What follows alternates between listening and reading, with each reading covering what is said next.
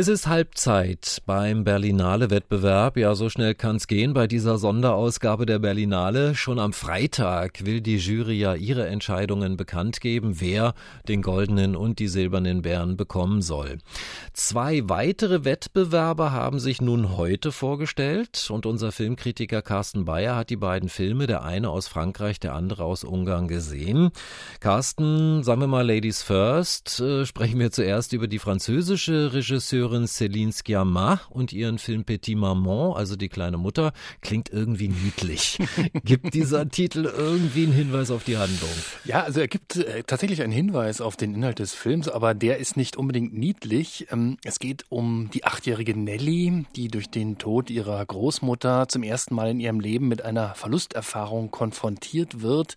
Das junge Mädchen muss sich neu orientieren, muss auch das Verhältnis zu ihren Eltern überdenken. Warum ist die Mutter manchmal so traurig? Traurig? Warum fällt es den Eltern so schwer, über ihre Ängste und Sorgen zu sprechen? Und wie kann man sich überhaupt von einer Sterbenden verabschieden, wenn man doch eigentlich gar nicht wissen kann, wann genau die letzte Stunde schlägt? Also das alles geht Nelly durch den Kopf, während sie mit ihren Eltern das Haus der verstorbenen Großmutter leer räumt. Und Trost findet sie vor allem bei Marion. Das ist ein Mädchen, das sie beim Spielen im Wald kennengelernt hat und das ihr sehr ähnlich sieht, auch ganz ähnliche Empfindungen hat. Und diese Marion, man ahnt es vielleicht schon, das ist eben jene titelgebende Petite Maman. Ah. Das ist nämlich die achtjährige Version ihrer eigenen Mutter die sie da sozusagen trifft. Also ein Besuch aus der Vergangenheit, der ihr hilft, mit der eigenen Gegenwart fertig zu werden. Okay, also sowas wie ein Coming-of-Age-Film, in dem zugleich äh, Gegenwart, Vergangenheit, vielleicht so ein bisschen magisches Denken ineinander fließen, stelle ich mir jetzt filmisch umzusetzen gar nicht so einfach vor. Wie hat Celine Sciamma das gemacht? Ja, ganz einfach eigentlich. Sie hat sich da gar keinen großen Kopf gemacht, sondern äh, Vergangenheit und Gegenwart, Realität und Traumwelt ähm, gehen da eigentlich ganz natürlich ineinander über. Ob die beiden Mädchen da nun zusammen ein Baumhaus bauen oder Pfannkuchen backen oder sich auch beim Theaterspielen äh, wichtigen Fragen des Erwachsenwerdens stellen, äh, wirkt das immer ganz authentisch und auch die anderen Personen in diesem Film, also Nellys Vater beispielsweise oder Marions Mutter, die ja quasi Nellys Großmutter ist, wenn man das mal mhm. durchdenkt.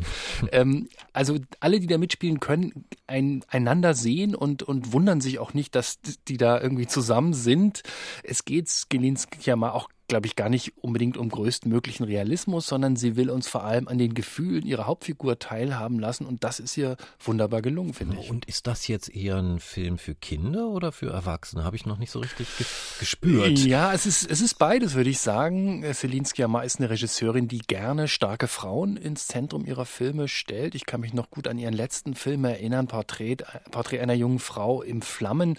Das ist so eine Liebesgeschichte zweier Frauen im 19. Jahrhundert, eine Malerin und ihr Modell. Das lief damals im Wettbewerb in Cannes, haben wir auch hier im Programm mhm. ausführlich vorgestellt. Und jetzt hat sie eben zwei Achtjährige als Hauptfiguren. Fantastisch gespielt übrigens von zwei Zwillingsschwestern, Josephine und Gabrielle Sanz. Und Klar, die Gefühlswelten von Achtjährigen sind natürlich ganz andere, aber sie sind genauso exakt und sensibel getroffen und von daher würde ich sagen, ist das sowohl für Kinder als auch für Erwachsene interessant und spannend dazuschauen, zuzuschauen. Und vielleicht sogar eine Bärenkandidatin. Naja, Könnte gut. ich mir vorstellen. Okay.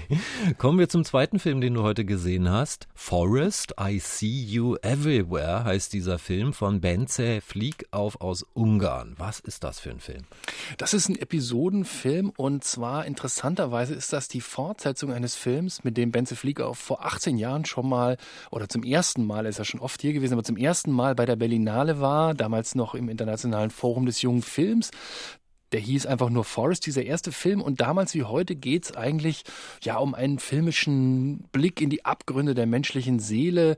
Das sind sieben Episoden in diesem Film und da geht es immer um Menschen, die sich streiten, die einander vorbeireden oder die sich auch manchmal gegenseitig richtig fertig machen. Es ist also eine Welt ohne Empathie, die Benze Flick auf da zeigt. Ähm, das ist nicht unbedingt schön, aber es ist äh, zumindest sehr treffend gezeichnet bei ihm. Okay, kannst du das mal an ein paar Beispielen deutlich machen, worum es da zum Beispiel geht in den Geschichten?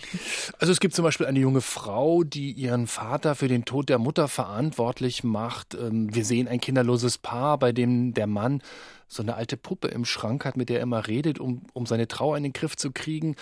Oder auch einen todkranken Mann, dessen Frau ihm ausgerechnet am Vorabend einer schweren Operation Hörner aufsetzt und auch noch mit dem eigenen oder mit seinem Sohn aus erster Ehe. Also das ist nicht so schön alles, wie gesagt, aber ähm, es gibt zumindest so eine ansatzweise, ansatzweise heitere ähm, Episode. Da erklärt ein 13-jähriger Junge seiner tief religiösen Mutter, warum er nicht an Gott glaubt. Das ähm, ist übrigens äh, Benze Flieks auf Sohn, Janosch, ähm, den er da besetzt hat. Ähm, das macht er ganz gerne. Also er hat neben Profischauspielern auch immer ein paar Amateure oder ein paar Laien mit dabei. Das hat er auch diesmal wieder getan. Also das ist so, ja, so ansatzweise heiter. Ansonsten ist das schon ziemlich düster. Okay. Und ähm, was ich noch nicht verstanden habe, gibt es so etwas wie einen Zusammenhang, einen inhaltlichen Zusammenhang all dieser Geschichten, all dieser Episoden?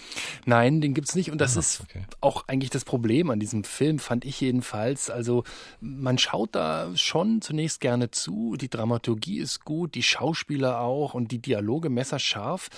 Aber mit der Zeit wird es dann eben doch etwas ermüden, weil man tatsächlich nicht so genau weiß, was Fliegauf mit dem Film eigentlich genau will. Und äh, man hat dann irgendwann auch die Nase voll von so viel Bosheit und sehnt sich doch so ein bisschen nach, ja, ein bisschen Menschlichkeit oder vielleicht sogar Nächstenliebe. Also mir ging es da so wie beim Essen von bitterer Schokolade. Das erste Stück schmeckt großartig, das zweite vielleicht auch noch, aber irgendwann geht es mir zumindest so, da habe ich dann auch zu viel davon und das bleibt ein etwas, ja, unangenehmerer bitterer Nachgeschmack. Und du isst dann nicht die ganze Tafel auf?